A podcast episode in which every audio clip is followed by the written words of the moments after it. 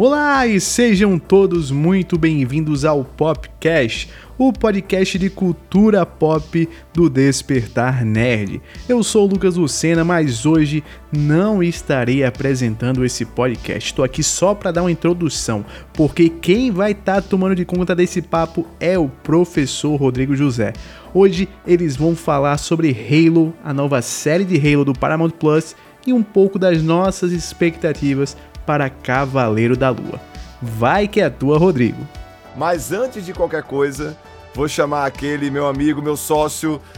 Fala, Vitão. Joia, beleza? Tranquilo? E aí, tudo bem? Tranquilo? Boa noite, boa tarde, bom dia. E hoje a gente tem crossover, é isso, Lucas? Aliás, Rodrigo, Lucas, Rodrigo. Lucas, Lucas, Lucas, Rodrigo. Olha aí, o, Vi, o Vitor já foi pegado porque eu estou aqui, né, sendo o host dessa Exato. noite, mas o nosso host principal é o Lucas, né? Mandar um abração para ele. Mas sim, ele hoje está temos... desquartado. É desquartado. Mas hoje temos sim a collab, tem uma participação especial. Seja bem-vindo, Pedro. Se apresenta aí pra gente. Bom, pessoal, eu me chamo Pedro Hilário, sou redator e parte da assessoria de imprensa do Ota Geek. E eles me chamaram e eu tô muito ansioso para ver como é que vai ser hoje. ah, legal demais. Cara, e Vitor, hoje a gente tem bastante coisa para falar. Eu já dei meio que um spoiler, nós vamos falar sobre série e dizer e falando sobre spoiler, uhum. uma das séries que nós vamos comentar é full spoiler, tá, galera? A gente vai comentar Total. o primeiro episódio. A gente vai começar é... agora, né? Quem não quiser spoiler de... já fecha aí, já bota no mudo e a gente faz uma plaquinha aqui no spoiler. Isso, a gente vai comentar sobre Halo, tá? A gente a série acabou de sair pela Paramount, está disponível assim para você conseguir assistir pela Amazon né? Lembrando que a Amazon, dentro, é, dentro, do, dentro da estrutura do aplicativo da Amazon, ela tem vários é, novos serviços de assinatura e um deles é o é, Paramount Plus, né? Isso. Que tem como seu grande foco, assim, nesse primeiro trimestre, Halo, né? Que é uma série, galera, que já estava sendo feita há um tempo, um embrólio de produção muito grande. Tem o envolvimento do Steven Spielberg, né? Há muito tempo que ele está envolvido. E é uma série de jogos, para quem não conhece, extremamente popular na América, do Norte, sendo um dos jogos mais populares nos Estados Unidos. E antiga, né, Vitor e Pedro? É uma série muito antiga. É, ela vem desde Sim. o Xbox original. Ela deve estar tá beirando ou já deve ter completado os 20 anos, né? E é, vocês estavam tá com expectativas sobre essa série? Vocês conheciam os jogos? É, Vitão, você conhecia os jogos? Você sabia do de que... nome. Destina... Conheci jogos de nome, mas nunca, nunca foi, foi minha praia, digamos assim. E aí eu pensei que a série podia ser uma oportunidade para conhecer um pouco melhor e de repente, quem sabe, dar uma chance para os jogos, né? Que a FPS nunca foi minha praia mesmo. Mas é isso, cara. Assisti aí o primeiro episódio e vamos ver. De repente, o que é que pode ver acontecer é. por aí. E aí, Pedro, o que é que manda? Então, eu conheço a série desde o Xbox 360, desde o Halo 2 ali eu joguei bastante. É, é, exatamente como, como ele falou, o jogo tem uma fama muito grande nos Estados Unidos. O modo multiplayer lá é uma febre, a galera literalmente faz clã, joga. Inclusive, na última série que a, a Microsoft fez, acho que The Power of Xbox, eles têm uma parte em que eles falam sobre casais que se formaram por jogar o Halo online e se conheceram pessoalmente, estão casados tipo 10 anos e o Halo uniu pessoas. Então, assim, a série lá foi muito forte. É como se fosse uhum. o Call of Duty pra gente. Ele tem um peso muito forte no Brasil. Sim. E o Halo lá fora é uma febre absurda. É. E Pedro, olha que coisa interessante que você falou. Eu, é, para quem não sabe, eu conheci minha esposa à distância, né?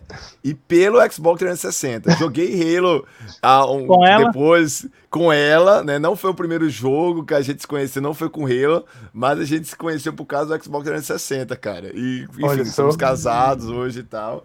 Interessante você ter comentado. Falando Olha sobre aí. a história da indústria dos videogames, é muito importante, e o Halo é um, é um ponto histórico, né? O, o Pedro falou da questão do multiplayer. O Halo foi o primeiro jogo que conseguiu fazer o aporte do primeiro Xbox, aquele grandão pretão, eu tenho ele aqui na minha uhum. coleção, em relação ao cabeamento, né? A questão da, da do uso do multiplayer online. O Halo foi Sim. o primeiro efetivo que conseguiu utilizar. A gente sabe que o 007, né, no FPS, foi o primeiro que usou o multiplayer, multiplayer offline, né, o local, uhum. e o Halo usou o online. E isso gerou uma febre. É, o Halo inicialmente foi desenvolvido pela Band, né, que é um estúdio que por incrível que pareça, hoje está com a Sony, a gente noticiou Sim. isso aqui, né? e a Band foi a grande responsável por criar o Halo para a Microsoft. Foi, foi um, uma franquia que sempre foi na Microsoft, diferente do Gears of War, né, que foi adquirida com o tempo pela Microsoft. Uhum. E se tornou revolucionário, né? É um, é um jogo pilar, principalmente para o FPS, para o multiplayer do, dos jogos de console. E ele é extremamente marcante. Só que a gente falou efetivamente que ele nunca. Até hoje, né? Existe uma dificuldade na Microsoft de furar a bolha da América do Norte com Halo. Ele sim, se sim. paga sempre, é um jogo que é, é muito popular lá e, e é isso para alguns é, é autossuficiente, vamos dizer assim. Mas a Microsoft sempre quer tornar ele é, tão popular para o restante do mundo, coisa que ela conseguiu com Gears of War. O Gears of sim. War acho que é uma parada meio que unânime aqui, o Forza também, que é uma coisa que extrapolou já a América do Norte. O Halo ele não conseguiu ainda. E talvez a série seja o que precisava, né? Ela sendo bem feita, uhum. ela sendo. que a gente vai comentar sobre a série agora em seguida, às vezes seja o que a Microsoft precisava para que o Halo consiga entrar nos outros mercados muito fortes. Vocês concordam que a série às vezes pode quebrar essa bolha que a, que a Microsoft sempre Sim, quis? com certeza. Cara, essa série é, é a propaganda perfeita para o jogo, né? A gente tem, por exemplo, o próprio The Witcher, na época quando saiu a primeira temporada da Netflix, o jogo bombou de vendas. Muito. De novo, muito, né? Ele voltou novo, a ser um dos jogos mais exato. jogados da Steam e Sabe, tal. Quando você trabalha muito bem, é, bom, desde sempre, digamos assim, séries de TV desanimada é, é, é exposição. Tá ligado? É exposição de marca e você tem desde Cavaleiro do Zodíaco, que apareceu na manchete para vender boneco. Não que Sim. nunca foi esse o objetivo, mas assim, o principal ponto era vender sobra de, de boneco encalhado que não vendeu no México manda para cá, passou na TV e vendeu tudo. Tá ligado? Sim. Então, a partir do momento que você consegue é, transcender essa, essa mídia, digamos assim, você sai da mídia de, de, de videogame, vai, vai para uma mídia TV, série, filme, o que quer que seja, você tem uma possibilidade muito grande de você passar a tornar o produto cada vez mais conhecido e atrair novos olhares para aquele produto original. Então, com certeza, uma série muito bem, uma série bem feita, às vezes nem, tanto, nem tão bem feito assim, ainda assim pode sim chamar atenção e com certeza teremos novos jogadores de Halo por aí debatendo e curtindo bastante esse jogo. Você sim. também concorda, Pedro, que a série é muito importante para o jogo em si conseguir entrar em outros mercados efetivo e que a Microsoft faça com que ele seja uma franquia ainda maior do que já é?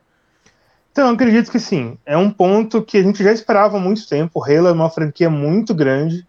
E eu acho que se eles tivessem feito isso antes, não teria o mesmo apelo que está tendo agora. Hum. Inclusive, a Microsoft está fazendo uma, junto com a Paramount, está fazendo uma divulgação muito grande. Em Inclusive São Paulo, aqui, em né? alguns. Não, em São Paulo você tem alguns shops com um capacete do Master Chief customizado por alguns artistas de São Paulo. Então são ah. oito, ah. são dez capacetes em shoppings diferentes. E a marca do, do Halo sempre foi aquele capacete verde e o visor dourado. Aquilo ali não tem, é inconfundível. E a ideia de espalhar esses capacetes por São Paulo achei muito bacana. Felizmente não chegou em todos os lugares, mas é uma forma que eles têm de tentar divulgar mais ainda. Sim. E, e, assim, falando especificamente sobre a série agora, a gente vai entrar, como eu falei, há muito tempo que se quer produzir essa série. Se não me engano, ela tá desde 2014, 15, com envolvimento com o Steven Spielberg, porque o Halo, ele tem uma lore, né? Ele tem uma, uma mística na história dele que quem acompanha sabe que é muito boa. Tem livro, tem quadrinho, chegou a ter filme de, eh, de TV, teve série animação de também, né? animação, série de curtas metragens de animação. Então ele sempre foi explorado para multimídia. O meu único ponto negativo em relação à série em si, é, que a gente vai conversar sobre a história, mas antes de falar sobre isso, é o fato que está com a Paramount. Porque isso limita um pouco, restringe um pouco, porque não é a Amazon em si. A Amazon está divulgando muito, porque a Paramount faz parte de um canal dentro da Amazon. Mas a gente a sabe Amazon que vai ganhar alguma coisa com isso, né? Mas vai. se fosse a produção original da Amazon, por exemplo, isso. talvez fosse mais agressiva essa questão de e... divulgação. Porque uhum. a gente sabe que as, as, os streams mais populares no mundo é a Netflix, obviamente, que é outro patamar de, de divulgação. Sim. O The Witcher se aproveitou muito por estar pela Netflix. Sim. É, o, a Amazon e a HBO Max e a Disney Plus, né? São os. É, não nessa ordem de popularidade, mas. Mas são os maiores. São, os, é, maiores. São os maiores. Então. Passagem, a HBO é o mais novo dessa, dessa, desse, de todos esses e é um dos que está pau a pau com Netflix, né? Isso. Pelo menos Sim. nas últimas pesquisas que saíram, assim, ele tá deixando Às vezes a, a Paramount seja um problema aqui no Brasil, né, por causa da questão dos valores, Pode mas ser. lá fora, como tá ligada com a Amazon, e a Amazon tem um poder de divulgação muito grande, às vezes não seja um empecilho. Eu vejo um problema maior aqui no Brasil. Porque Uhum. realmente dificulta o fato de você ter que pagar mais para poder conseguir assistir a série. É o Sim, meu sim. único ponto, mas a Amazon tá fazendo uma boa divulgação, né? Ela tá lá como principal indicação, ele- eles estão botando no site, é, do site de compra, né? Não no site da, da Uhum. Prime Video. Então, assim, a divulgação tá legal. Bom, falando sobre a série, primeiro, recepção das críticas. A nível de comparação, Vitor e Pedro, as notas estão bem semelhantes com The Witcher, que é uma série que o público gostou muito, né? É uma Uhum. série que, que o público gostou e os críticos gostaram com algumas ressalvas, né? Mas que tem uma média de nota, assim, ela tá na faixa dos 65, que pra série é bom, né? É, o jogo, a, a questão de nota pra jogo, 65 é péssimo, mas pra série, Sim. filme não é ruim. Você fica num padrão de mediano pra bom, que é interessante, né? A, que- a questão de série é manter esse padrão, que ela se mantenha com a nota nesse nível, né? É, como a gente tinha falado, pro, pros críticos foi liberado dois episódios, eles não assistiram a temporada completa, que eu acho que vão ser oito ou nove, e a gente acabou de assistir o são primeiro nove. episódio. Eu acho que são nove também. E vai ser uma é, semanal, que pra mim é bom. É, eu gosto muito da questão de quando você libera a série por completo, mas eu acho que tem algumas séries que se beneficiam, tem outras séries que se prejudicam com esse tipo de, de formato de lançamento. E às vezes, por ele, por ser uma série nova, é legal ela ficar na boca do povo, né? Ela Sim. sai um episódio grande, aí o povo comentar mais e, e, e É, eu, ter eu esses, acho que esses as momentos. pessoas ficaram muito mal acostumadas com esse, esse serviço Netflix, né? De, de apresentar tudo de uma vez, mas que a Disney ela soube aproveitar muito bem essa história do hype, né? Quando a gente vê que todas as séries Marvel, que são as principais séries da Disney pra gente, né? né, Uhum. Existem outras que também estão igualmente hypadas, mas para outros públicos. É, e eles aproveitam muito bem, cara. O hype não cai. Né? Eles têm ali, suas seis semanas de, de, de constância, e seis semanas é muito tempo. Nem, filme nenhum fica com seis semanas assim depois da estreia. Sim. né? E eu acho que é um caminho legal que a Paramount, a Amazon tá- tá pegando, né? A Amazon também faz muito isso com as outras séries dela. Eu acho que só Ela- Netflix elas ela- elas tecla mudaram, né? A Amazon mudou o estilo dela durante, né? O Sim. The Boys eu acho que foi um marco grande, que ela Sim. decidiu lançar semanal. Tipo assim, não, mas peraí, vamos deixar um... Ela lança a um pacote do de três é. episódios e depois lança todo semanal. E se beneficia muito com isso, né, cara? The Boys tá na boca do povo até hoje por causa disso. É aquele Invencível também, né? Sim, Sim. vários e vários. Aí Vários. agora eu vou começar a, a fazer as perguntas direcionadas ao episódio. O ep- o- falando de mim, né? Vou começar comigo. Eu gostei muito do episódio, bastante. Uhum. Tem um valor de produção, desde o trailer que a gente tinha assistido, que você vê que é, foi uma série cara, pelo menos o primeiro episódio que a gente sabe que tem que ter realmente um, um chamariz, né? Você Sim. vê que teve um custo elevado, até porque uma série de ficção científica era inerente ter, não teria como fugir disso, porque muita coisa ali é CGI, é, é coisa que tem que ser criada. E eu vou falar pra vocês, de- tirando algumas partes específicas com os Covenants, cara, é nível produção filme, assim. É, é- é um nível de produção de excelência. Eu, pelo menos, gostei demais. Você curtiu, Vitor, em relação a, a- a nível de Cara, produção? Cara, eu curti. Eu acho que dentro do que eu assisti me lembrou muito Mandaloriano. Sabe? Eu acho que ele tá no mesmo nível, talvez pra cima um pouco.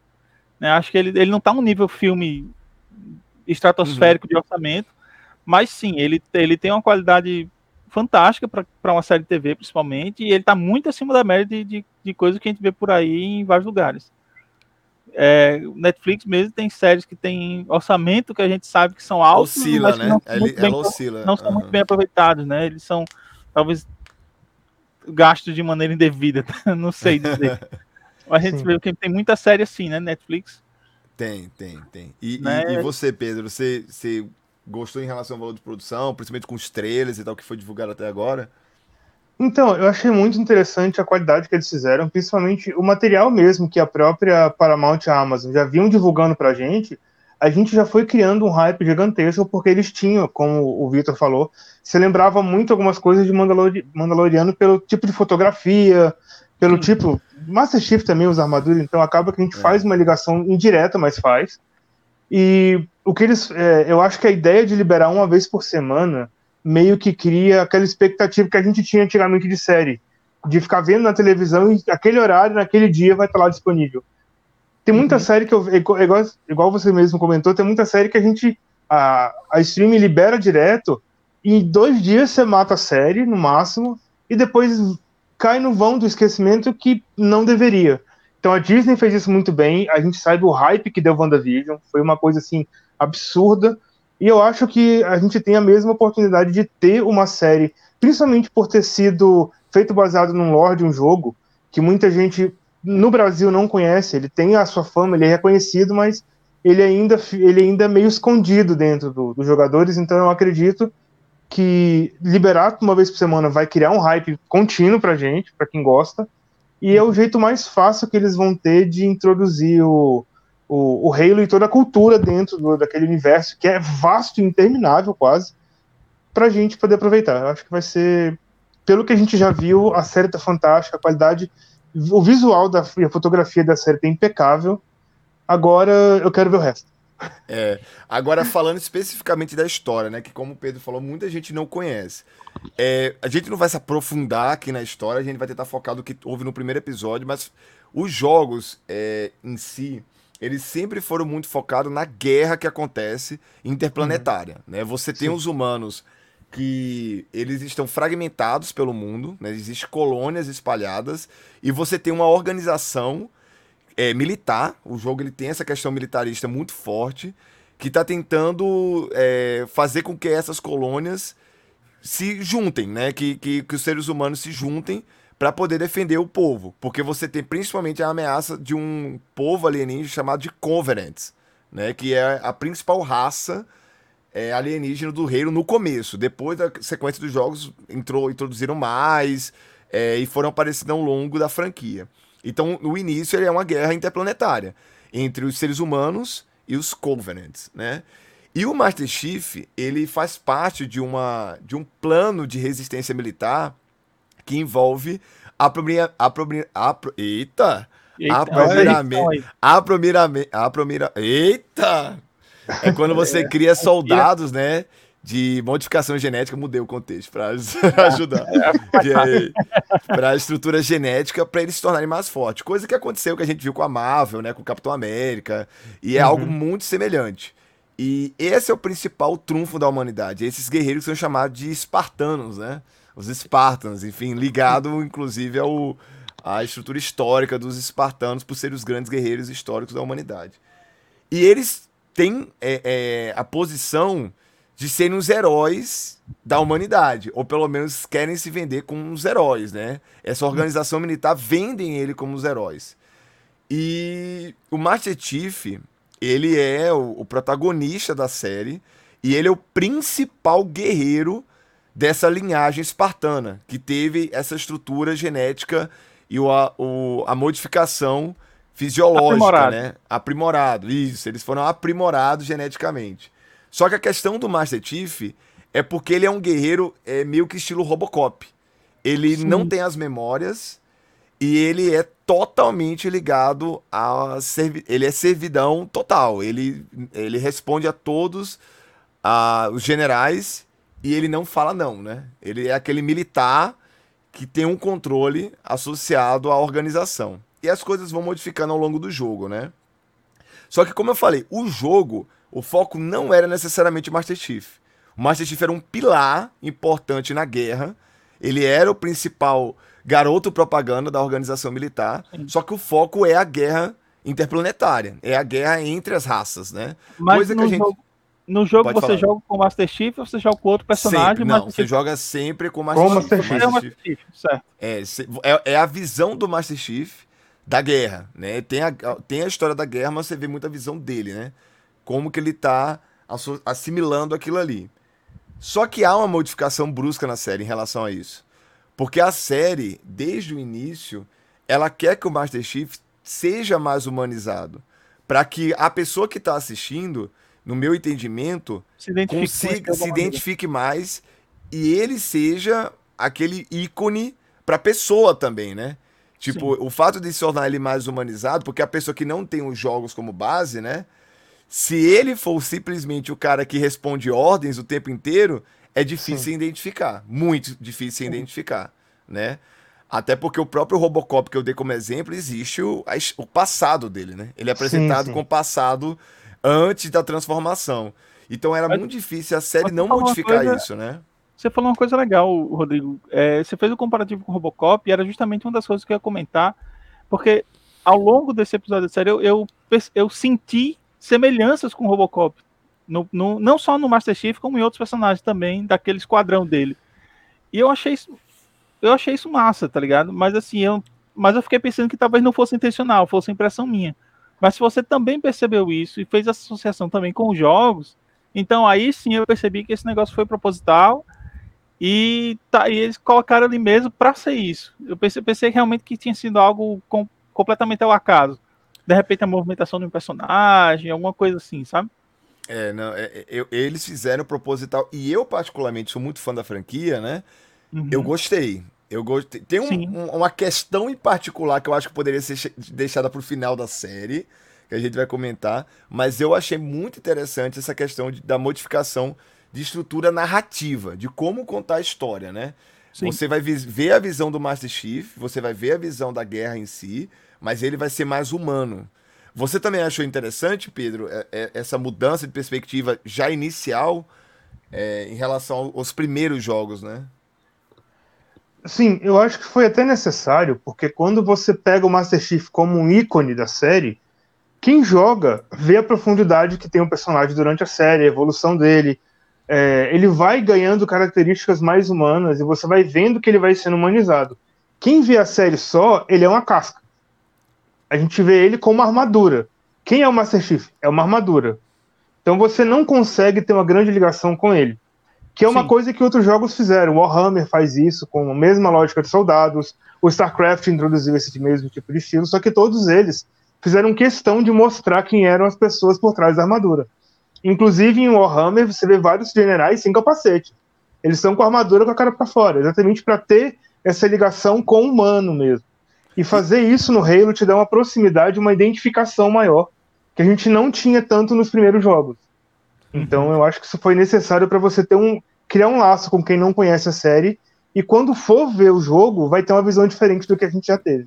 E, e, a, e, um próprio jogo da Microsoft que a gente pode citar como exemplo que tem essa identificação mais humana é, é o Gears of War. Desde o começo você Sim. sabe quem é o Marcos Phoenix, você sabe quem é o Doom, que é o amigo dele, o, o Domi, né? Então, assim, Exatamente. é uma mudança. Eu achei válido, né? Uhum. É, tirando um fato, como eu falei, que eu vou dizer mais pra frente, que, que me incomodou um pouco. Mas... Eu, eu, achei, eu achei bem interessante você mudar isso, porque nos jogos, é, o Vitor não conhece tanto até para falar para ele, ele é humanizado gradativamente, né, Pedro? Até chegar no Halo Sim. 5, que ele já tem total controle sobre ele, uhum. já ele já sabe, ele não sabe quem ele é especificamente, mas ele consegue ter as ações é, já por ele. Ele tem uma troca com um humano, né? Que é bem interessante. Sim. E ele se torna cada vez mais ao longo dos jogos falante. Né? O Master Chief começa nos primeiros jogos falando pouco. E ao longo dos jogos ele começa a falar muito mais. Que é uma coisa que aconteceu, por exemplo, com a Samus também. Que também tem a casca, Sim. né? Que é a armadura. Também Sim. começou a falar mais durante os jogos. Cara, eu acho legal porque, assim, a série ela não tem o tempo que o jogo tem. Quantos Sim. jogos foram necessários para você chegar a humanizar o personagem? Cinco, seis, né? Considerando spin-offs. Então, você tentar humanizar ele desde o início na série, poxa, a série, por mais longa que seja, a temporada vai ter nove episódios. Se eles considerar uma hora, vão ser nove horas em total. Nove horas é o tempo de, de um jogo só. Não, e nem, às vezes não, às vezes às não. Vezes nem isso. Vezes não. Eles sempre, for, sempre foram jogos grandes, os Halo. É. Não, exato. Então, assim, é, como o jogo é algo mais imersivo, então você acaba se identificando melhor com o personagem da maneira dele, e aí vai crescendo e humanizando junto com o personagem, vai entendendo melhor o propósito dele, porque na verdade ele, você é o espelhamento do personagem, né? Aquele personagem Exato. é você. Mas numa série, como você é mais passivo, você é mais é, é, é, viajante, você sente e vai acompanhar o fluxo. Você sente as emoções do personagem, você se identifica com ele e tudo, mas você é muito mais passivo nesse sentido. Então você precisa criar uma forma de, de, de, aproximação entre você e o personagem e você adiantar essa humanização para ele desde o início da série, eu acho que é um, é um trunfo muito bem feito, muito bem selecionado. Claro que talvez alguém pense que você está descaracterizando o personagem, porque não era para ser assim desde o início, não sei o quê. Mas aí eu acho que já é ismo demais. E concordo, eu, concordo. Eu acho que a série não é para você. Se você pensa desse jeito, a série é... não é para você. E eu acho que a série tem um outro objetivo. Né? E se você não está disposto a, a, a, compreender qual é o objetivo da série e dar a cara a tapa, eu acho que você está no lugar errado. Volta pro Xbox e pronto. é, e assim, Vitor, é, teve um ponto interessante você falar que a distinção de série e jogo, porque é o seguinte, Halo, uma das coisas que ele foi muito revolucionário, o Pedro vai poder falar junto comigo, é que os jogos FPS eles não eram focados em, em narrativa e história. Era Sim. literalmente focado em gameplay. Você tinha que ter Sim. um personagem. Isso, você tinha que ter um personagem estiloso. Você tinha que ter, ou que seja um militar estiloso, ou o próprio Dungai, que a gente tava falando em off agora, que era um personagem que tinha armadura, tinha um capacete, era estiloso desde o primeiro Doom. Né, da primeira capa do Doom lá, que é super icônica e tal. Sim. Então você tinha que ter, pô, eu quero ter ação com esse cara. FPS era isso. E Halo tem tudo isso, tem um personagem icônico, tem o um visual e ele dá a história por fundo. Ele sempre aprimorou a história, sempre teve os, os personagens base lá, né, os coadjuvantes sendo importantes e, e a Band tem a questão do gameplay, é, é, sempre inerente à franquia, é muito famoso. O jogo é um, é um jogo extremamente divertido de se jogar. E também tem a parte histórica, então foi um diferencial da franquia, né, Pedro, em relação desde a sua origem. Sim. Nunca a, o gameplay é importante, o multiplayer também foi importante quando foi criado, mas nunca foi somente o foco que a Band fez na criação do Halo. A história sempre foi importante, né? Sim, sim. Eles deram essa. É, eles tiveram a coragem de tentar inovar em um lugar que muita gente tinha medo. Porque, querendo ou não, a maior revolução de curto prazo de jogos é gameplay. Principalmente na época. Vamos pegar assim. A gente estava acabando de sair da geração do PS2, o Dreamcast tinha chegado, a gente tinha Quake 3, Unreal Tournament 2, que eram jogos só multiplayer massivo, de, de completamente dinâmico, e veio o Halo para falar: não, peraí, peraí, multiplayer é legal, mas vamos botar uma história, vamos ambientar isso, porque só multiplayer fica massivo e estava vindo de uma penca de jogo do mesmo jeito. Sim, então, é exatamente, foi o diferencial. E foi o que prendeu, porque você não só tem um um multiplayer competitivo muito forte, como você também tem uma história muito boa que deu vazão para o que oito, nove jogos pelo menos, fora os remasters e é, fora os, os XCOM. Tem, tem jogo, muita coisa. Tem muita coisa, tem jogos de ligação, Sim. tem o Halo Wars, tem o. o Exatamente. Mim, o, o, prime, o primeiro, meu jogo favorito, né? Não é nem com o Master Chief, que é o Halo Reach. Então, assim, é Sim. tanta coisa que, que Halo tem de jogo, que extrapolou que, que realmente a história é o foco e uhum. junto, aí agora eu vou entrar em outro ponto que para mim a série conseguiu fazer demais, são as coisas icônicas que tem no jogo, que é muita coisa além do, como vocês falaram, o capacete, a armadura em si no Master Chief, você tem o um armamento, você tem a, a, as, as naves, os carros, tudo é muito icônico. Né? É, eu acho que Halo, em relação à franquia, principalmente de FPS, porque quando vocês falaram Call of Duty, Call of Duty é a franquia de FPS mais popular do mundo. Só Sim. que o que é que tem de icônico mesmo em Call of Duty? Porque é, é militarismo. Cada, cada Call of Duty é uma coisa diferente. É, tem alguns, Aliás, tem alguns personagens icônicos, mas não tem aquela Sim. arma icônica, não tem aquele visual icônico, porque é uma questão Exato. militar genérica, assim. É, é, exército e tal, Marines, e é isso. Halo não. Halo tem todo um aparato único da série. E isso Sim. aí, para quem é fã, em três momentos eu me arrepiei demais. Quando apareceu os primeiros Pelicans, que são as aves clássicas dos Marines de Halo, que ficaram lindas, né? É, quando apareceu o primeiro espada de luz, que também é Nossa. extremamente icônico. Eu acho que Sim. pau a pau com a armadura do Master Chief, a gente tem as espadas de luz dos Covenants. Sim que são icônicas e ficaram sens... Inclusive tem uma cena de morte, né, do, do, do líder rebelde pela espada de luz, que eu achei muito icônica. E óbvio, todo o armamento dos Marines e todos os armamentos alienígenas, cara. Todas as armas são icônicas. Elas estão lá desde o início. E, cara, eu achei sensacional. E do jeito que eles mostraram também. Eles uhum. têm meio que. É, o, o Chief tem uma hora que ele recebe o rifle, o rifle de precisão dos Marines, que também é, é icônico, né? Exclus, é uhum. exclusivo da série, que foca no rifle. Tipo assim, não é como se desse uma arma qualquer. A câmera aproxima assim, você fala, porra, é o rifle. Entendeu? Tipo assim, eles recriaram perfeitamente aquilo ali, da pistola até a metralhadora base, cara, ficou muito massa. E isso em relação a que a gente sabe, né, que é um foco muito grande das empresas, venda de colecionável, venda Sim. de boneco.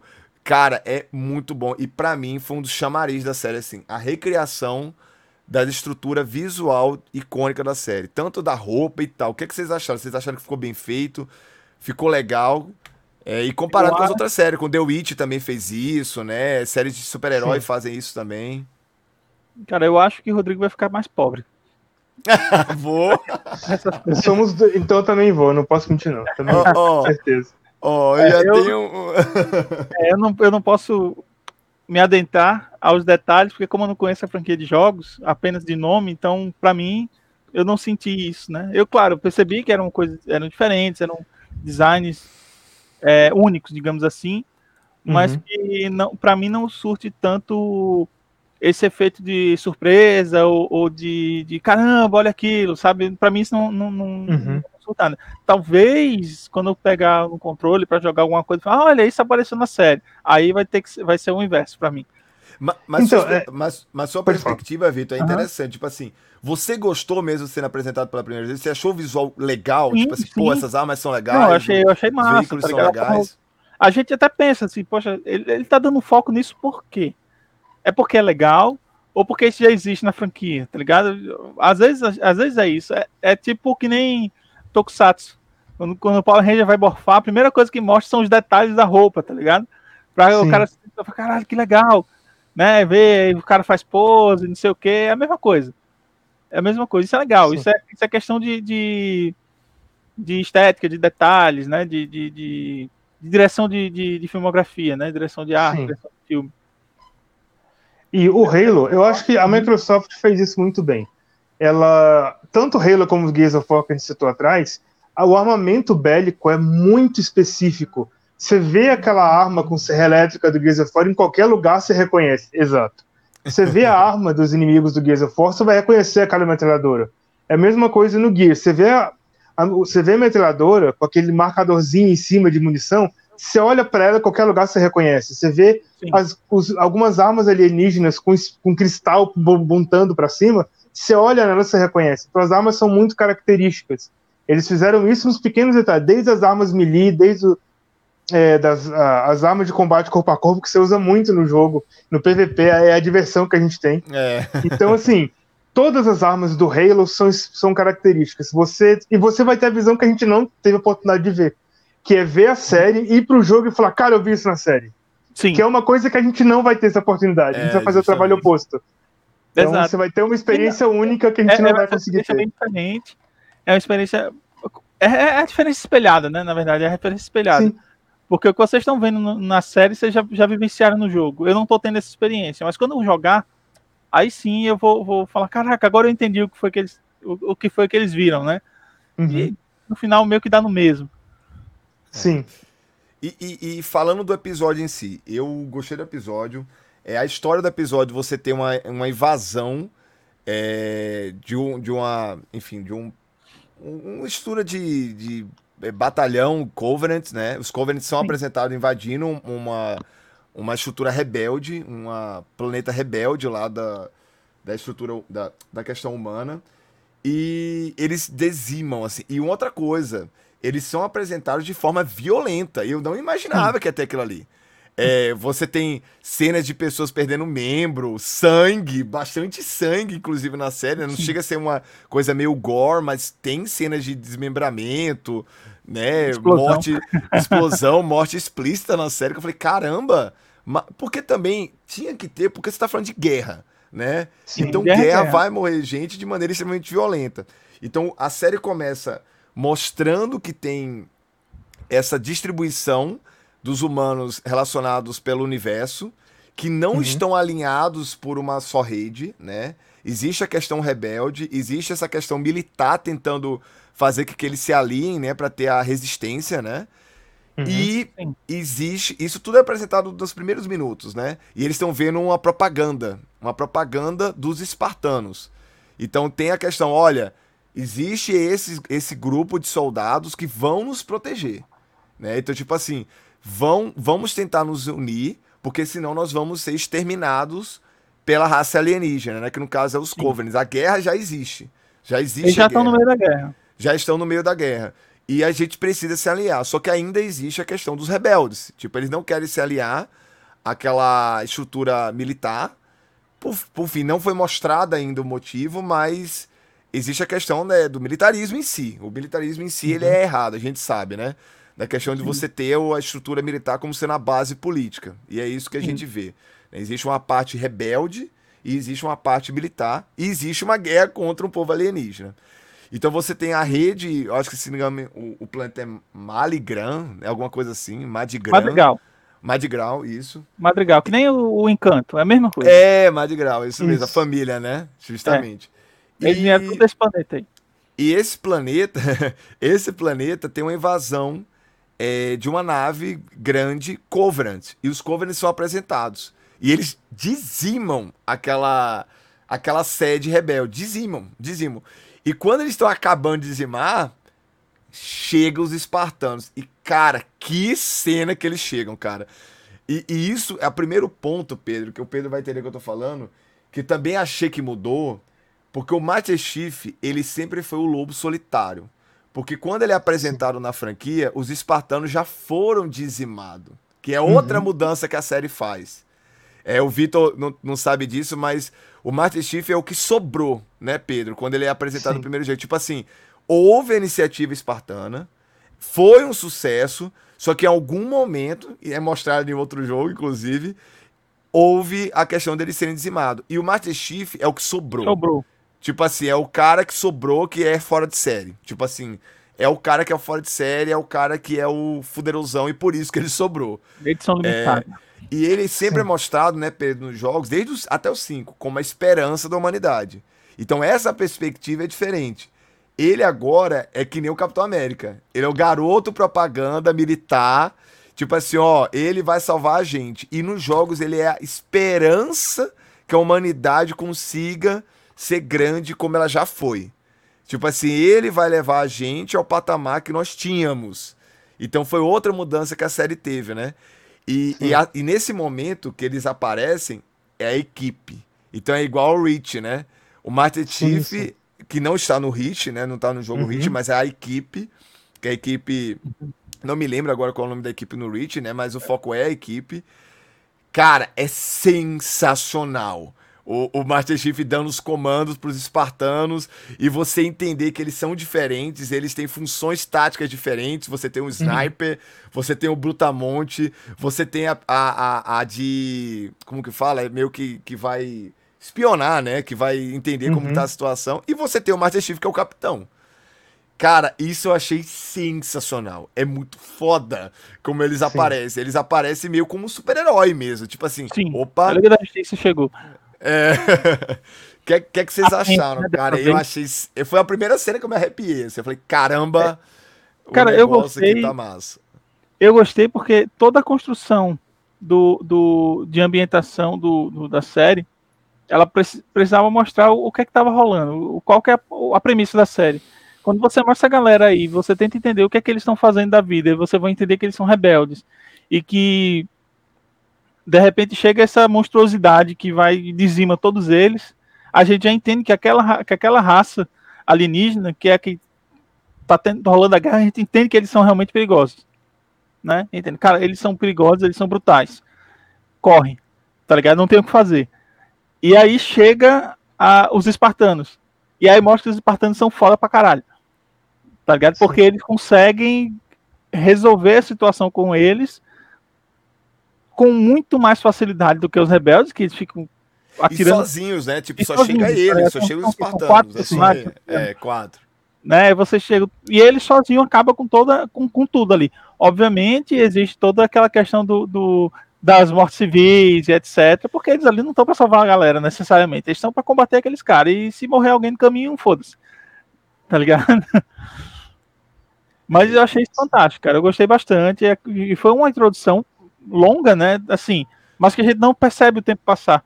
Porque eu lembro quando acabou isso, que começou aquela vinheta de abertura, eu fui olhar, cara, foram 18 minutos. É, cara, nossa. Cara, é 18 minutos, isso é, isso é tipo um, um, prólogo de um filme, tá ligado? E ainda assim eles não passam esse tempo todo no filme antes de colocar os créditos iniciais. É. Sim. Né? O cara. Mas...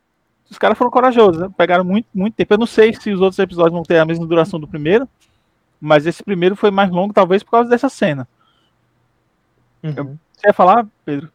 Então, eu acho que assim, é, é igual a gente falou, é, o, o, jeito mais fácil de você é, ter uma ligação com os personagens é passar por uma coisa, é, vamos dizer assim, você conseguir se enxergar neles. Se Sim. o Master Chief viesse como lobo solitário, sozinho, isolado, só fodão mata todo mundo, convenhamos que na vida real ele já teria morrido há muito tempo. Então fazer essa ideia de esquadrão militar, principalmente que o maior centro do jogo é nos Estados Unidos, dá esse essa ideia de exército bem formado, e a gente sabe o tanto que os esquadrões se eh, trabalham bem juntos. Então, poder fazer essa introdução como um esquadrão e não como ele solitário, dá uma. Você consegue se colocar no lugar de cada um. E eu acho isso massa. Você tem uma visão maior do Halo e do, do Master Chief como literalmente o. Igual ele falou, é o garoto propaganda. E ele é o cara que pensa rápido, que é o comandante. Ele tá lá como literalmente o comandante de um esquadrão não como o último lobo. Então, isso dá uma visão diferente. Você ter uma equipe maior também vai humanizar ele mais. Porque agora ele vai ser obrigado a ter contato com todo mundo. E não ficar esperando que ele salve o planeta sozinho. Cara, e, e, e sobre essa cena em si, o que eu achei muito legal é porque os Covenants são mostrados como sem nenhum tipo de, de pena, nada. A cena que ele abre tem um monte de criança, né? E o Covenant, um dos Covenant começa a tirar lá sem critério nenhum, dizimando mesmo a, a população. Uhum. E tem uma questão política muito forte, porque a, aquela, aquele planeta, eles viam os espartanos como é, ruins e que eles atacariam eles, né? Tanto é Sim. que quando aparece os espartanos, eles falam, pronto, acabou, porque a gente tem esses alienígenas que estão nos atacando e os espartanos vão terminar o serviço, né? Sim. E eles percebem que os espartanos estão defendendo, aí eles falam, nossa, peraí, Vamos entender isso aqui. Só que há uma questão política. Tipo assim, ó, eles estão nos defendendo, mas como o Vitor falou, mas a gente aqui é efeito colateral. O que acontecer com a gente não é a prioridade dele. Exato. É tipo sim. assim. Então, há, e há esse entendimento para uma personagem que foi criada para a série, né? Que é a filha do general que morre, né? Que é o uhum. líder rebelde desse planeta. Que eu achei boa a introdução de, dessa personagem nova, porque ela vai dar esse viés político. Porque o fato também, Pedro, de ter essa questão dos Estados Unidos, e a série tem um foco também de ser popular nos Estados Unidos, lógico, que tem esse militarismo, mas você não pode mostrar os militares como certo. Você Exato. tem que mostrar que há né? um, proble é, um problema em questão sobre militarismo. Né? E principalmente nos dias que nós estamos falando hoje, com guerras Sim. acontecendo, né? Sim. Então, existe, ó, os militares estão ali, eles estão defendendo, mas eles não têm remorso com os civis. Tipo assim, não há critério. O civil é um efeito colateral. E isso é ruim. Sim. Né? Os civis têm que ser colocados como. É, prote... Eles têm que ser protegidos. Eles não podem estar lá e assim. virar uma, uma bola de, de quicano. Não, eu tenho Sim. que focar e tenho que proteger. E o Master Chief é apresentado como isso. Tipo assim, não, tem uma humana tá, tá viva, mas não me importa. É. Ele, ele, ele faz isso e depois se modifica ao longo do episódio. Então, é, o episódio mostra essa cena, para mim, uma ótima cena de abertura. É excelente, principalmente quando a gente compara com as outras séries baseadas em jogos. A, a série do Witch também tem uma boa cena de apresentação do Jared, que precisa. Né? Ele Sim. matando aquele monstro do pântano e tal. E é bem legal, é bem The Witch e essa, e essa cena é bem Halo. E uhum. depois o Master Chief vai é, junto com a equipe lá, os Wolves, alguma coisa, não lembro agora é atrás da, da, da nave, né? Nave, nave Covenant.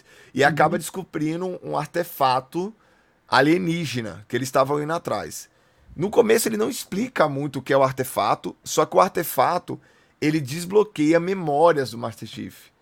Que aí já vê a primeira coisa também que, que a gente entende que o Master Chief tinha um passado, que ele foi realmente modificado diferente a princípio dos outras estruturas militares que estão lá. Uhum. Porque você é, entende que, ainda que, os... que a gente não sabe ainda, na verdade, porque eles é... não tiveram um contato direto com o mesmo objeto que ele, né? É, e uma coisa interessante, uma coisa interessante que a gente percebe lá, que existe a base científica dessa, dessa rede, a, UR, a URSS, né? Não me lembro agora com a, com a sigla da organização militar.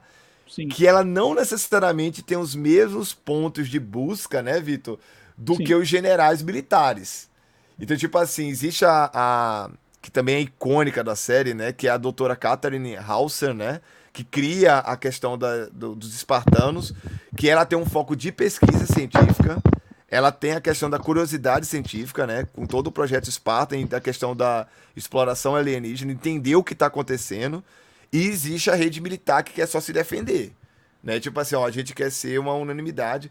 E você percebe que os espartanos, na verdade, estão obedecendo, não é a rede militar, é a Catherine, né? Que já é um princípio Sim. de apresentar outra personagem icônica que é a Cortana. Ela aparece ali, o clone, não ainda da forma Sim. como a gente conhece, mas ela aparece ali, né?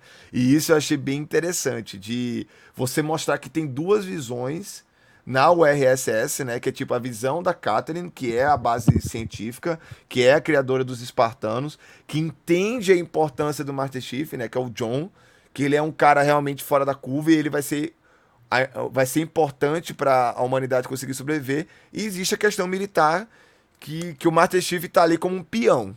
O Master Chief é literalmente uhum. um peão. Se ele tiver com o nosso favor, beleza. Se não tiver, ele não é importante, né? E é, isso eu achei eu, legal como foi apresentado. Eu estava procurando aqui, é, a sigla é UNSC, que é um né? acrônimo para em inglês, né, para Comando Espacial das Nações Unidas. Uhum. A ONU, né? No fim das contas, é como sim. se fosse a ONU, ou até mesmo a OTAN, né? Então, comentado nos dias de hoje, né? sim, sim. Mas, mas o que, que vocês acharam em relação a esse pedaço mesmo do, da própria Catherine House, que eu gostei muito da atriz, achei bem legal, ela aparece bastante no, no episódio. E, e eu gostei desse envolvimento do, da general militar que aparece. Você já tem a introdução dos outros personagens militares que são importantes, que é o Jacob Kyles, né? Que, que aparece também, que ele é amigo do Master Chief também. Você tem a Miranda Kyles, que é a filha dos dois, né? Que ela vai fazer essa parte mais política Sim. de tentar articular a união do, do dessas é, estruturas rebeldes para ter a questão da aliança né, com o Comando Espacial das Nações Unidas, é, o NSS. O que, que vocês acharam dessa estrutura política que foi montada na série? Eu, é... eu tô curioso para entender um pouco melhor sobre isso, porque, enfim, para quem não jogou, isso ainda está muito, tá muito é, informação ainda. Sabe? É muito, aliás, é melhor dizendo, é muita informação ainda para quem não conhece a série. Tá tentando entender aquela jogadazinha, como é que eles funcionam, quem manda em quem, por que, que eles são. Por que, que existe aquele atrito interno, sabe? Porque a gente uhum. tem a, aquela parte, é, é a unidade científica, aí a gente tem essa Amanda Waller, digamos assim, que está mandando no, no, no, pessoal. Aí a, a, a, cientista ela abaixa a cabeça para, enfim, ela está sendo mandada, ela vai cumprir os, o, as ordens, digamos assim mas cumpre entre aspas, porque ela sempre procura uma brecha para fazer as coisas que ela quer. Então, como, é, como, como você falou, mesmo aquela, aquele clone, que aí a outra percebe que ela faz, fez o clone, puxou a orelha, ela, não, eu vou parar, mas não para. Né? Então a gente percebe um, um nível de rebeldia por parte da cientista, que ela quer ser autônoma, digamos assim. E aí você tem é, é, a filha da, da. Eu não lembro o nome da, da comandante dessa, dessa política militar, mas ela é, não, tem. No caso, a, a, ela é filha da Catherine, né? Ela é, Sim, ela é filha da não, Catherine é... House, né? Exato, que é a cientista. Assim, ela é filha da cientista? Eu, ela é filha da cientista com o Jacob, que é o general, também hum. que aparece lá, que você vê que tem uma patente ah, alta, mas sim. não a mais alta, né? Sim, eu pensei que ela era filha da, da, da outra, da chefe da cientista. Não. Ah, ela é filha da cientista, ok. Né, que aí você coloca, é, já entrando um pouquinho mais na frente da história, quando o Master Chief é, leva a sobrevivente dos rebeldes na nave para poder levar para a central de comando lá do, do, do, exército deles, da, da, da, unidade militar. Aí eles mandam essa é, a filha da cientista como uma, um, uma ponte entre, entre, entre a unidade e essa sobrevivente, para ver se elas trocam uma ideia ali, porque como ela era rebelde, ela já não. Ela é meio. Como é que eu posso dizer? Ela, ela é meio enfim, ela é, ela é rebelde, ela vai contra a politicagem, né? Ela já, ela naturalmente, ela já tem lutado contra toda e ela é tentado, e ela é tentada, ela faz essa questão política de tentar usar essa rebelde sobrevivente como propaganda como da propaganda, eficácia espartana. E isso é exato. é muito legal, é muito legal, porque Sim. a gente vê esse contexto agora, né? Exato, de, de toda a situação de guerra, né? Ah, nossa, mas estão tentando lá salvar um pedaço do, da população, mas não é bem assim. Às não, vezes. É tudo, tudo, tem um, tudo, tudo, tem finalidade política por trás, né? Então isso fica muito claro, isso fica muito, muito escancarado, na verdade, na, na série, né? Então, tipo, e, e, essa, essa rebelde, ela não é nenhum Zé Ninguém, digamos assim. Né? O pessoal acha, ah, ela tá ali oprimida, agradecida por ter sido salva. Não, ela foi salva, ok, mas eu tenho o meu objetivo. Eu ainda eu, eu era rebelde por um motivo. Né? Eu tinha um objetivo e o meu objetivo ainda existe.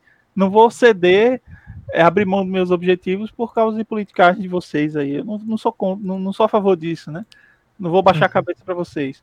E aí tem esse, esse atrito, tem também o pai dessa, da, da, da menina, né? O, que, que ele, é, ele fica meio que em cima do muro, ele não, não desacata as ordens, mas entende a história da filha. A gente percebe em muitos momentos ao longo do, do, do episódio que ele está pensando e repensando que danado é isso que está acontecendo, sabe? Tipo, por que, que você está agindo uhum. dessa maneira? Será que eu vou realmente cumprir essas ordens? Ou eu vou fazer que nem a minha esposa cientista lá e, e dizer que eu vou cumprir, mas vou mexer meus pauzinhos também para fazer o que eu quero. No final a gente pensa que é um monte de gente que, que sem, sem regra, né? Vai ter um montinho daqui a pouco. Sim. O, eu, eu tô curioso para ver o lado político que, esse, que essa série vai, vai, vai trilhando. Porque, Sim. querendo ou não, Halo tem um contexto político muito grande. Principalmente uhum. por causa do, do último sobrevivente do Master Chief, ele sempre foi uma. Ele, é, indiretamente ele é empurrado como uma visão política de que o governo fez algo e ele é a única coisa que consegue salvar o mundo. E agora a gente tem uma equipe maior, a gente tem mais soldados, e eu acredito que a gente vai criar um. Eles devem fazer alguma parte política muito mais densa do que a gente tinha no jogo. Porque agora você tem todo mundo ali, não é apenas um homem, agora você tem um exército inteiro de espartano. Então a parte política vai ser muito mais delicada do que a gente tinha nos jogos. Eu tô curioso para ver qual trilha que isso vai pegar.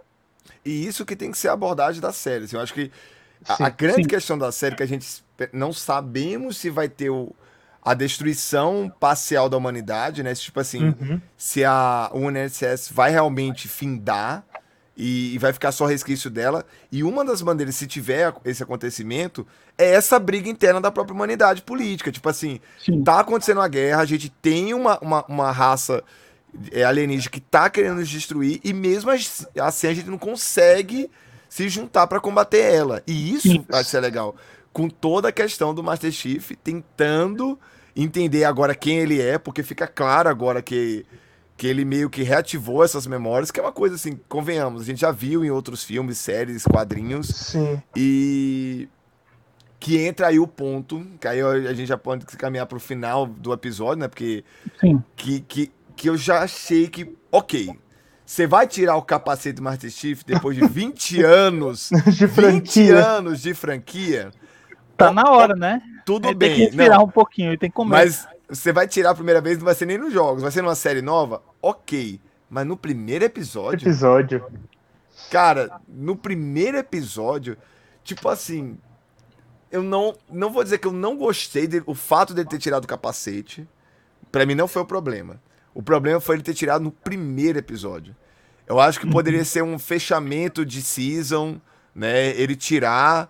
Apesar Mas que a cena ia ficar muito igual ao Mandaloriano, tá ligado? Ele tirou o capacete é a... no final da temporada, aí você é exatamente. Hum, não, e, e, tipo, é o mesmo contexto dele tirar o capacete do é. Mandaloriano. É. Tipo assim, ó, eu vou tirar porque a situação precisa que eu tire, né? Tipo é. assim, eu vou tirar para você. Que ele fala, a menina aponta a arma para ele, eu achei a cena muito boa. E ele fala: Olha, eu tenho não sei quanto de titânio na minha armadura. eu não tenho, eu, tenho, eu, tenho, eu tenho o escudo que também que é clássico do rei, né? O escudo, escudo de energia. Você não vai fazer nada aí com essa arma apontada para mim. Mas, ó, se você quiser realmente ser efetivo, é assim que você tem que atirar, na minha cabeça. A cena é boa, mas, cara, é meio. A única coisa esquisita que eu achei visualmente da série é ver ele que é com armadura e com o capacete fora.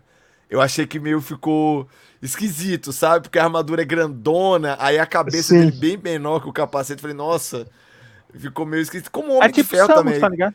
É tipo é, e, e, e, como o Homem de Ferro também. Era esquisito ver o, o Tony Stark sem o, o capacete e, e, ele sem, sem o capacete andando com a armadura. Você fica, nossa, tá esquisito. Só que a Samus, ela é mostrada.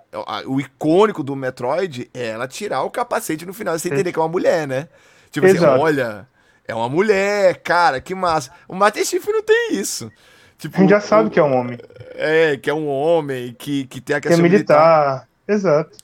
É. Eles podiam ter feito isso mais pra frente, ou então ter feito isso de uma perspectiva diferente. Que você visse, por exemplo, a sombra dele tirando o capacete é, jogado nela, por exemplo.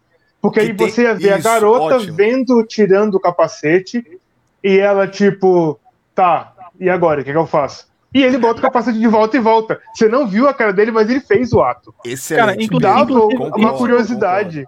Isso me lembrou. Isso no Halo Infinity. As divulgações Exatamente. do Halo Infinity é ele tirando o capacete. Meio que para simbolizar assim, ó.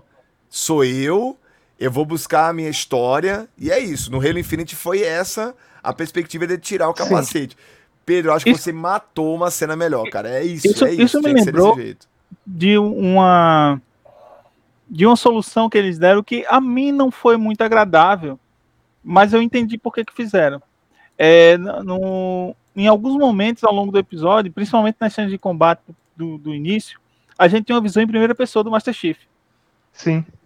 Sabe que os caras jogam assim. Aí tem aquele negócio mesmo de ferro que a gente vê aquele painel assim na frente do cara. Que aí é muito por causa do jogo, é, né? Muito por é, causa é, do é, jogo. É como né? se você estivesse no jogo. Você tá, tá vendo hub, aquele hub do jogo ali na frente, todos uhum. os menus, a barra de life, não sei o quê o armamento, não sei exatamente o que aparece lá, porque aparece rápido, mas em vários momentos, assim, espaçados ao longo de, de, de alguns combates, ele mostra isso.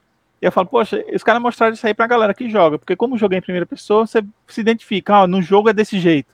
Uhum. Eu não sei nem se eles aproveitaram algum, algum, algum, sei lá, algum design, alguma coisa do, do, do, do de interface de usuário do, do jogo, se eles aproveitaram aí, seria fantástico se eles tivessem feito, para trazer uma aproximação maior para o jogador. Agora, agora que você falou sobre essa história de tirar o capacete como na sombra, eu acho que eles poderiam ter aproveitado esse mesmo ângulo, botar em primeira pessoa ele fazendo isso. Também. Isso, Sabe também, que aí ele pode também. tirar o capacete e aí você vê aquele menu na frente, assim, saindo. Sabe, Sim. por cima, assim. E aí, e, e, a menina olhando pra você. É como se ele só, só tivesse filmando a cara e dela. Também, e tipo assim, tira essa cena e tirar o capacete, ele ter botado de volta, né? Não precisava ter Exato. toda a cena seguinte, que demorou uns 5 minutos, dele lá na nave, sem o capacete. Correndo pra fazer assim, as coisas. Eu entendo, final, a, que, eu entendo a questão do ator que tem que aparecer e tal, mas, cara, uhum. Eu acho que você não. Se isso vai ser um problema para mim se isso for uma constante na série. Se ele ficar o tempo Exato. todo com a armadura e sem o capacete. Aí pra mim não faz sentido. Aí você perde é, todo o contexto. Eu acho que o, o, único ponto que eu tenho a falar disso é que no final todo mundo fica querendo saber quem é o cara, quem é o cara, quem é o cara, e aí ele tira o capacete e é só um cara, tá ligado? Você não conhece o ator, você não conhece nada, não conhece ninguém, ele é só mais um cara, tá ligado? Bota de novo e tá valendo. É Sim. que nem, eu acho que acho no Homem-Aranha 2, o, o, do San Raimi, né? Tem toda aquela uhum. cena do trem, que aí a máscara do, do Homem-Aranha cai, ou alguém tira, e todo mundo fica olhando pra ele, velho. É só um boy, é só uma criança. É. Esse, esse na hora do trem, né? Sobrinho, tá é, na hora do trem. Ah. Isso. Ele poderia ter sido meu vizinho, tá ligado? Meu sobrinho, sei lá, meu filho. Ele tem, ele tem, cara de criança, que nem meu filho. Não que ele tivesse cara de criança, porque ele já era velho naquela época, mas a entender que tipo, é um cara normal, poderia ter sido qualquer um. Eu poderia ter crescido próximo dele a minha vida toda e não ia perceber que ele era Homem-Aranha. Eu, acho eu, eu, tive essa mesma sensação quando o cara tirou o capacete, sabe? Sim, é só um cara, tá Pois é, mas eu acho que assim, ele podia ter tirado, mas poderiam ter feito a cena melhor. Sim, Porque o grande acho. lance é você saber quem ele é. A gente nunca soube. Então, no primeiro episódio, você mata uma curiosidade de 20 anos, é muito rápido. Você poderia ter desenvolvido isso melhor e ter uma cena mais importante para ele tirar o capacete, por exemplo. Eu concordo totalmente, assim. Foi meu único problema com o episódio.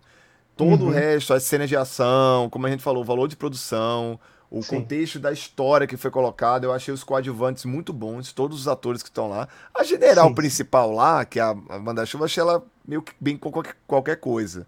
Mas eu não Uhum. acho que ela vai ser muito efetiva na série, não. Eu acho que vai ser um personagem que vai rapidamente vai ser descartado. Mas todo o resto, que são personagens famosos para os jogos, eu gostei Uhum. demais.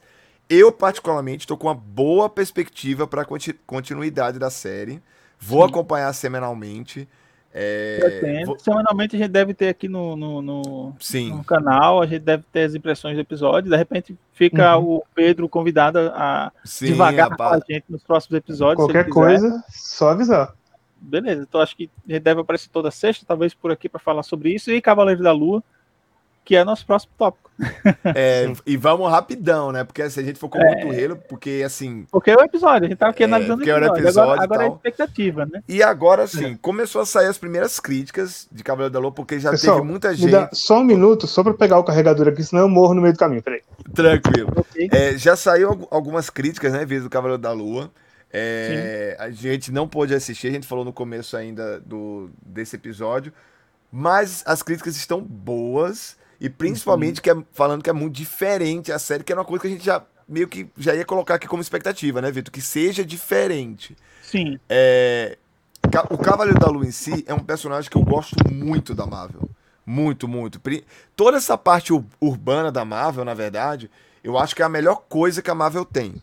É, Sim. o próprio Homem-Aranha, ele tem esse aspecto muito urbano, o que agora a gente vai entender que dá- a entender que por último que vai voltar a ser mais urbano, não vai ter mais aquela parada de interplanetária com o Homem-Aranha e tal. O Demolidor, o Luke Cage, o Punho de Ferro e o Cavaleiro, O Cavaleiro da da- Lua, né? Cavaleiro Eu, eu Lua. acho visualmente o Cavaleiro da Lua um personagem fantástico, né? Fantástico, eu acho ele sensacional. E para um super-herói é importante visualmente ele ser agradável.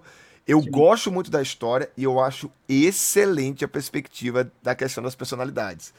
E, e ele tem, e ele tem para mim uma vantagem muito grande porque ele tem ótimos materiais fontes. Eu Sim. tenho toda a fase do Cavaleiro da Lua que saiu aqui pela Panini, que é o, o material de excelência. O Warren Ellis escreveu, o Jeff Lemire escreveu, muita gente boa escreveu o Cavaleiro da Lua. Então isso aí me deixa animado. A série, pelo que eu andei sondando, vai bater o que eu tô achando que ela vai ser, que vai ser uma série mais adulta, né? Vai ser uma série que com foco mais, vamos dizer assim, autocontido, que pra mim é uma questão que a, Marvel tem que investir, Marvel barra Disney, né? É sempre bom importante falar. Que eu não sei vocês, então eu vou começar a abrir pra vocês deixarem falar a expectativa. Eu tô tendo um problema com a Marvel dessa obrigação das paradas se fundir demais. Eu acho que a Marvel tem que ter algumas coisas tudo isso que eles estão lançando que tem que ter, ser mais autocontido no universo delas. E, e eu, eu acho que Cavaleiro da Lua vai ter, vai ter, lógico, ligações com outras coisas, mas vai ser uma das coisas que a Marvel lançou nesses últimos anos que vai ser mais autocontido. É, Pedro, Cara- o que, que você. Ah, não, vai lá, Vitor. Não, é, é- é só, é, é só porque eu, eu lembrei de um detalhe, é, nesse que você falou de, auto, de ser autocontido, que, se eu não me engano, aí, quando estavam gravando o- o- os episódios ainda do, do Cavaleiro da Lua, estavam gravando a série, é, teve um cara que, por acaso, estava hospedado no mesmo hotel que o. Que o Poxa, me fugiu agora. Qual é o nome do ator do que estava Cavaleiro da Oscar Isaac, né? Oscar isso, Isaac. ele, ele tava ali, no- hospedado no mesmo hotel que o Isaac. E aí, por acaso, ele desceu para tomar um café da manhã, alguma coisa assim, no hotel, e tava o Isaac e o Mark Ruffalo. No mesmo, no mesmo hotel, na mesma cidade que estavam gravando isso. Então, assim, já surgiu. O que é que o Mark Ruffalo tá fazendo ali? Tá ligado? No meio da época que estão gravando isso. Você acredita que, que tem alguma conexão, que vai existir alguma conexão com o Hulk? Será que ele é a participação especial da série que estavam tentando guardar as sete chaves? Ou simplesmente coincidiu que por acaso o Mark Ruffalo estava passando férias ali e aí foi se encontrar com o cara e tomar um café da manhã? Coincidir com a Disney e com a Marvel, isso não existe, não. É, não existe. sabe também disso. acho que não existe. Aí, Coincidências não rolam. O não que eu, rola, assim, cara, não, não, não rola. Não rola. O que, o, o que tem me incomodado um pouco na Marvel é exatamente o que ele falou. Todos os universos se fundiram e viraram um. Peraí que meu telefone tá fazendo backflip aqui.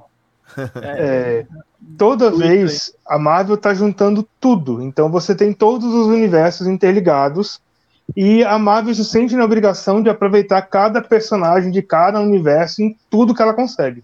O que fica um pouco maçante às vezes. Sim. Ela podia, igual ela falou, ela podia ter essas séries mais. é, como é que eu vou dizer assim? Mais Igual falou, contida. mesmo. É, É. aquilo, e não precisa ficar difundindo para todo lado. Porque querendo ou não, se a gente for pegar, a DC começou a fazer essa bagunça depois que ela brincou de multiverso. A Marvel brincou de multiverso e não soube brincar desde o início, ela fundiu tudo logo. Ela já pensou em cada em cada arco da história dela com todo mundo de todas as séries e filmes e se brincar daqui a pouco a animação ela junta. Não sei de onde mas ela tem um jeito.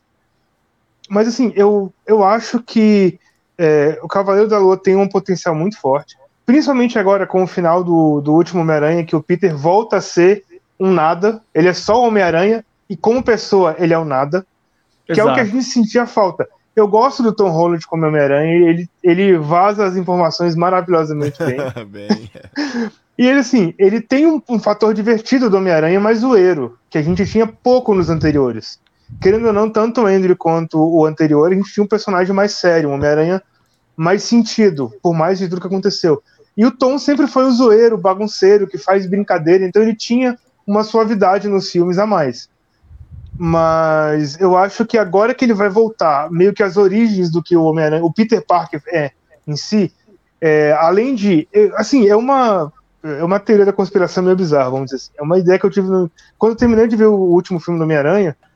É a sensação que a gente tem é que ele tá morando num lugar que tipo, a gente sabe que é um lugar muito pobre. Deu para ver pelo quadro em que ele estava hospedado.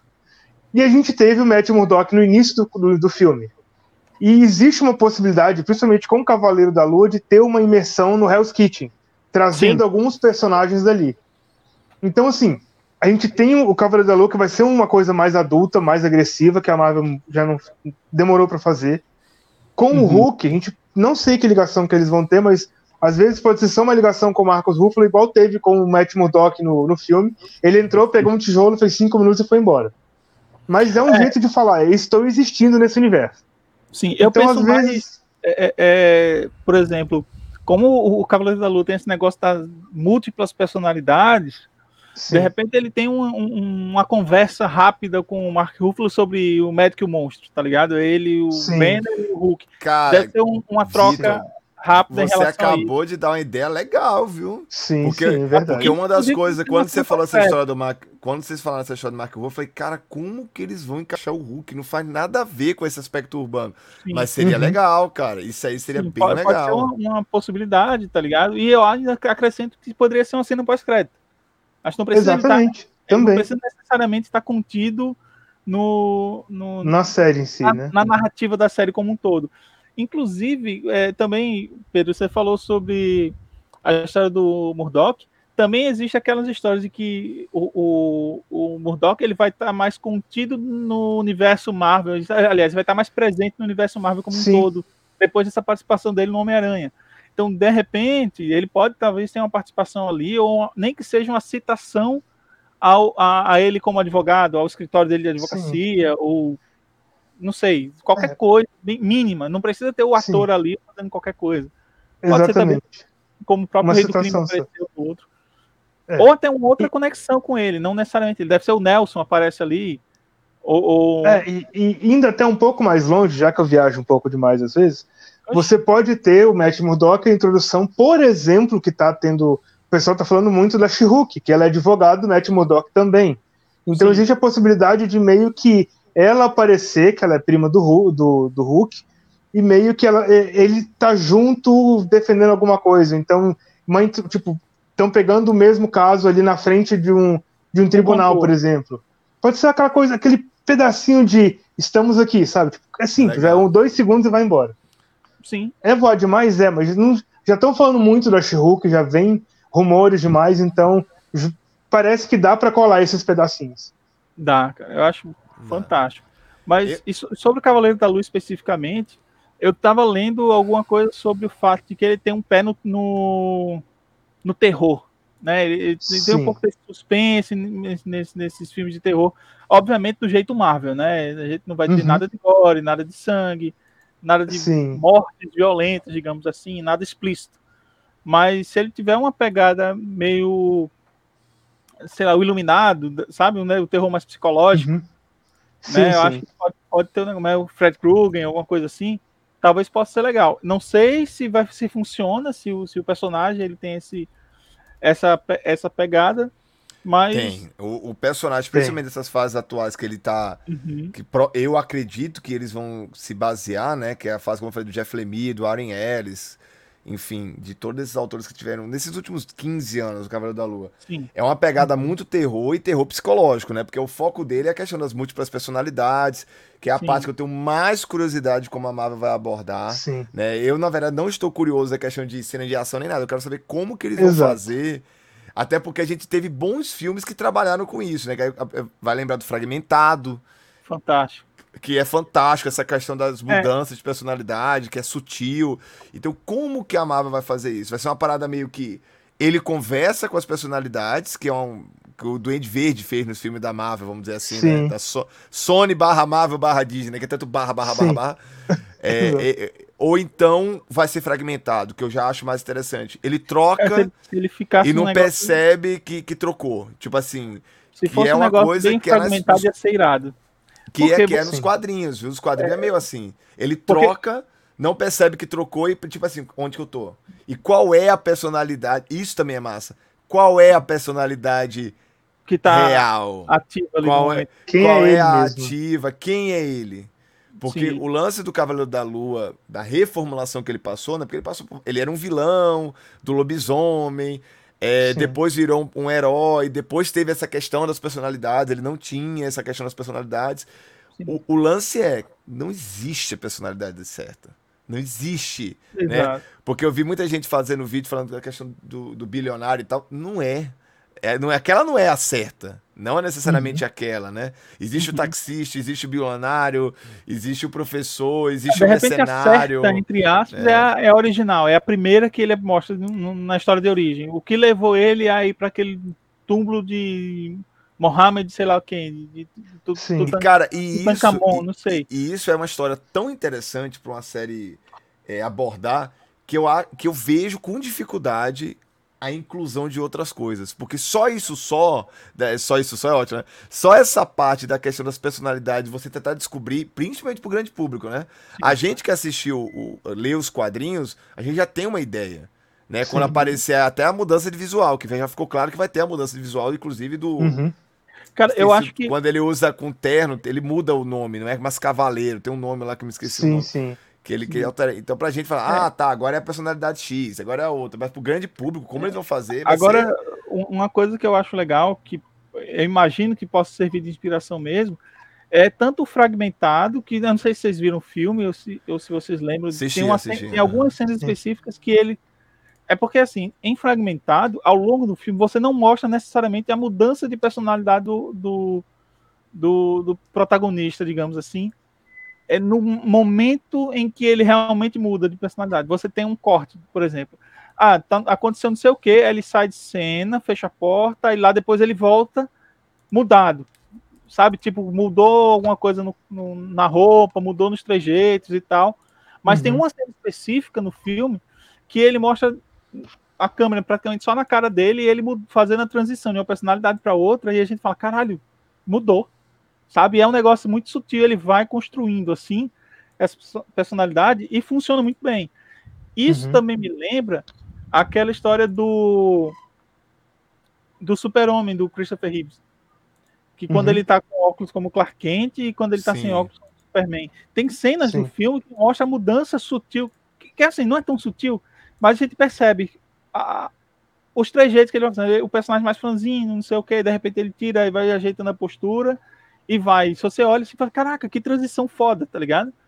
Eu acho que ele merece, o, um- um- o Cavaleiro da Lua merecia ter, ter é, é, é, aproveitar esse tipo de, de momento para mostrar essas transições de personagem de maneira que a gente compre a ideia de que e entenda que são do, que a gente vê no que está vendo na tela são dois personagens diferentes sendo Uhum. interpretados pelo mesmo ator e mostrando Sim. que o ator é foda o suficiente para fazer essa transição e a gente comprar essa ideia Sim, sim. sabe? Eu acredito que eu, eu espero ver isso na série. Pode ser que eu me decepcione, mas assim, a galera tá falando muito bem da atuação dele.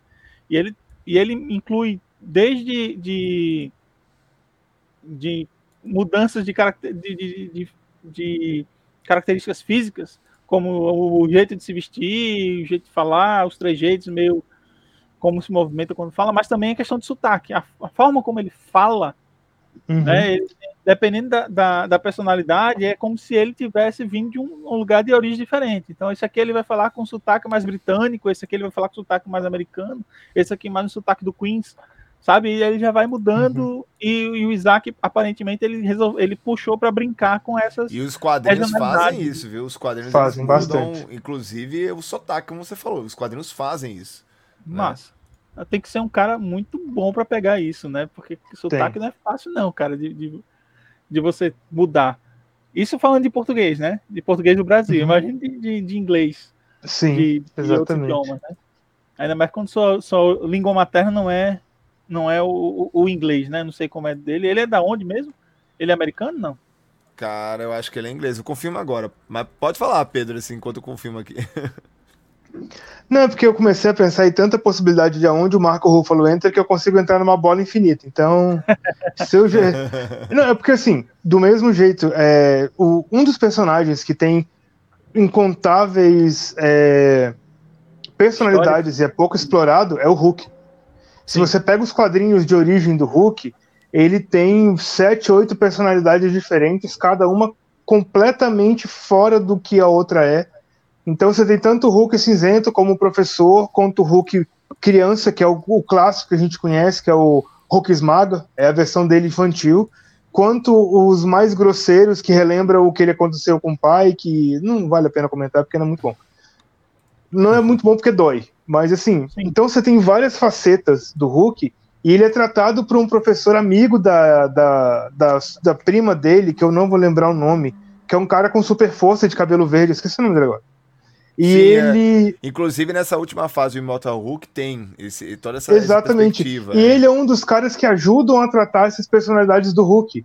Então, hum. vamos dizer que o Cavaleiro da Lua vai procurar ajuda nesse cara, o Hulk pode estar saindo. Pode eu tô ser. pensando em tanta 45 mil coisas diferentes que você vai juntando o universo e eles já exploraram o Hulk professor no último filme, então dá pro Hulk ter várias personalidades ainda desencadeando. O que é perigoso, porque tem algumas que não dá para controlar. Inclusive, você falou um negócio que, que, que me despertou agora a atenção. É, essa história do, do Hulk, de repente, cruzar com ele na saída de, um, de uma clínica, digamos assim, é, pode talvez mostrar uma justificativa dentro dessa série do porquê o Mark Ruffalo voltou a ser o Bruce Banner. Do, Sim. do porquê o Hulk voltou a ser Bruce Banner e não o Professor Hulk. Uhum. Porque ele Sim. fechou a última aparição dele entre aços foi com, com o Hulk. professor. Sim. Mas aí, claro, teve Shang-Chi, a cena pós-crédito, pode dar spoiler? Pode. pode. A essa altura já pode, né? Tem cena pós-crédito do Shang-Chi que ele tá como como como Banner, né? Sim. Então, tipo, mas sem explicação alguma. E aí a gente sabe que ele vai estar como Banner na série da She-Hulk. E se ele tá Sim. como Banner também aqui no Cavaleiro da Lua, é preciso ter algum, uma, alguma explicação mínima. Foi que houve. Nem Exato. que seja a la Loki, né? Ah, porque uhum. tinha que ser. Não, Exato. Não, cansei tá ligado? Cansei, tava chato, voltei é, ao normal. Vitor, eu na verdade agora, eu achei tão boa a sua ideia que se for qualquer coisa contrário disso, eu vou ficar com raiva agora, cara. não sei o Pedro, mas achei tão boa a ideia de você sim, fazer sim. isso, que agora eu fico qualquer coisa, se for, ah, é a participaçãozinha, até esse contexto de advocacia, advocacia, shield, eu vou ficar puto. Porque eu quero agora que seja isso. Mas, galera, assim, é, no, no contexto geral, eu acho que as perspectivas são muito boas com essa série. Para mim, de sim, todas sim. as séries que vão sair esse ano da Marvel, inclusive até filme, viu? Englobando até filme, é o que eu mais quero ver da produção da Disney, é o Cavaleiro da Lua. Sem dúvida. É, pelo personagem, pelo, pelo material fonte, pela questão de ser diferente, tá? Uhum. É, é, é. o que eu tô mais hypado. Porque assim, é, sem, sendo bem sincero, o o Doutor Estranho, ele, ele vendeu. para mim, virou um, um, balaio esse filme. Venderam que ia ser um filme de terror. Aí depois Sim. começou essa parada com a Wanda. Aí depois começou essa. A mesma propaganda que a gente viu do Homem-Aranha. Mesma propaganda que a gente viu no Homem-Aranha. Tá se repetindo com o Doutor Estranho, que eu tô achando horrível. Porque você não. Eu não tô vendo ninguém falar do Benedict Cumberbatch. Ninguém quer ver esse filme mais por causa do Benedict Cumberbatch. A galera O quer ver o Tom Benedict. Cruise, a galera quer ver o Xavier. Então, assim, cara, pra mim é mais uma ferramenta ruim que a Disney tá criando. Que pro grande público funciona, funciona, mas em relação à qualidade Para os fãs, pros fãs, eu acho um cocô. Então, assim, pra mim, esse filme Doutor Estranho eu vou assistir por obrigações profissionais. Exato. Mas eu, eu. Não, mas eu tô curioso com a, a integração dos X-Men com o Xavier nesse universo. Minha Sim. curiosidade é essa. sobre o, o Cavaleiro da Lua, a minha expectativa antes dessa live era neutra. Porque eu não conheço o personagem dos quadrinhos. Eu não, Uhum. não, não, não li. Eu, eu comprei e colecionei quadrinhos nos anos 90. É, E, e, o, o- e eram mais DC. Então eu, sou, eu sempre fui muito alheio ao que era da Marvel. Uhum. E, e eu não tenho nada contra, é só porque coincidiu que era DC que eu ganhava, digamos assim. Eu não, tinha, eu não podia me financiar, eu, vinha, eu, eu pegava o que Sim. vinha de cima. Então, é, coincidiu que foi, que foi DC. E era o que era o que estava mais na mídia. Eram os desenhos animados eram da DC, Sim. os filmes eram da DC, e era o que eu, o que eu consumia. Depois começou a vir as coisas da Marvel, obviamente, tinha X-Men e Homem-Aranha que eu conhecia, porque era o que estava na mídia Uhum. também. Mas outros Sim, personagens da Marvel que vinham, eu só comecei a conhecer mesmo depois que começaram esses filmes Homem de Ferro pra cá. Claro, Uhum. Blade, Homem-Aranha, né? enfim, o que a gente já conhecia era tradicional. Sim, sim. Então, assim, Cavaleiro da Lua, pra mim, nunca. Eu ouvi falar, só comecei a ouvir falar agora quando falaram que ia ter uma série. Né? Então, onde é que eu quero chegar? Como não conhecia o personagem e eu não tenho tanto tempo para ficar correndo atrás dessas coisas, de, de voltar a ler quadrinhos e não sei o que e tal, eu espero a série me apresentar alguma coisa e a partir da série eu vou procurar saber o que é que tem de legal de origem para que eu possa correr atrás e conhecer um pouco mais. Se Uhum. a série me vender bem, né? Que foi o caso do Demolidor. Eu conheci ele muito por alto, conheci ele como, como o Destemido, quando passava naquele desenho do Homem-Aranha. né? Aí Quando ele veio como Ben Affleck, Não, fantástico. Mas aí, quando veio, quando veio a série da, da Netflix, me vendeu fantasticamente. Eu comprei fácil. Depois disso, eu comprei algum- algumas edições do- dos encadernados que estavam saindo nas bancas mensalmente, quinzenalmente, sei lá, aquele do- do- Uhum. da, da saga do Frank Miller e tal. sim. E fantástico, inclusive. Então, assim, a minha expectativa antes dessa live, tenho que reforçar aqui antes dessa live, era neutra. Mas vocês estão falando tão legal e a gente tá tendo tanta um- um- uma conversa tão legal, tá tendo tantas expectativas, tantas teorias, que agora eu tô curioso para assistir a série ainda mais. né? eu não esperava nada por ela, eu estava neutro em relação a ele, mas eu ia assistir porque é Marvel, eu go- gosto da ideia, eu gosto de acompanhar. Mas Uhum. agora eu tenho uma certa expectativa por ela que eu posso me frustrar. Eu posso me frustrar se não for, se não for Até porque você foi o culpado, Vitor. Você criou uma ideia, que- uma teoria que eu preciso que aconteça. Se tiver uma. Se, se o Mark fazer o Ruffalo, coração, mas se o Mark vamos Ruffalo fazer estiver lá, se não tiver, ok. Se não tiver, ok. Mas se ele Sim. tiver e não ah, for é isso. um detalhe, é uma cena pós-crédito. Mas, galera, é, é, é isso. É, vou ag- agradecendo demais o Pedro por ter participado. Fica o convite, viu, Pedro? Principalmente se a gente continuar falando sobre Halo, né, Vitor? Você voltar, a gente fazer a perspectiva dos episódios que você lançar também do Cavaleiro da Lua. E depois a Exato. gente pode segmentar e fazer a, a live do Halo e a live do Cavaleiro da Lua. Pedro, Uhum. É onde, as, onde as pessoas te encontram? É, faz sua divulgação aí. É, hora de brilhar. É, fala sobre espaço é seu, cara. Bom, espaço é seu. É, eu sou redator do otageek.com.br, então a gente também está falando sempre sobre universo geek, filme, série, jogo. Minha parte exclusiva é mais jogo, quadrinhos e é, a parte um pouco de anime. E eu faço live na Twitch também, então se vocês entrarem lá no Otageek, tem todos os meus links, é só procurar Pedro Hilário com H, não tem erro. É muito engraçadinho você, né? A gente tenta, a gente tenta. Pois beleza, galera. Muito obrigado. Boa noite. Sigam a gente nas nossas redes Isso. sociais, estão aqui embaixo, né? Eu aqui, eu não sei, é por aqui. assim. É, tá mais perto do vídeo do que de mim, mas é isso. Sim, Tem Instagram, tem Twitch, tem Twitch, tem YouTube, então tem Spotify, né? Se você quiser só escutar nossas vozes, né? Pra Tá quem gosta Spotify delas, né? Eu também, não é. recomendo muito, não, minha voz não. Mas- Então, assim, fico muito feliz pela participação do Pedro. Vamos voltar é, mais breve possível. Valeu, até mais e tchau. Falou, até mais. Falou. Tchau.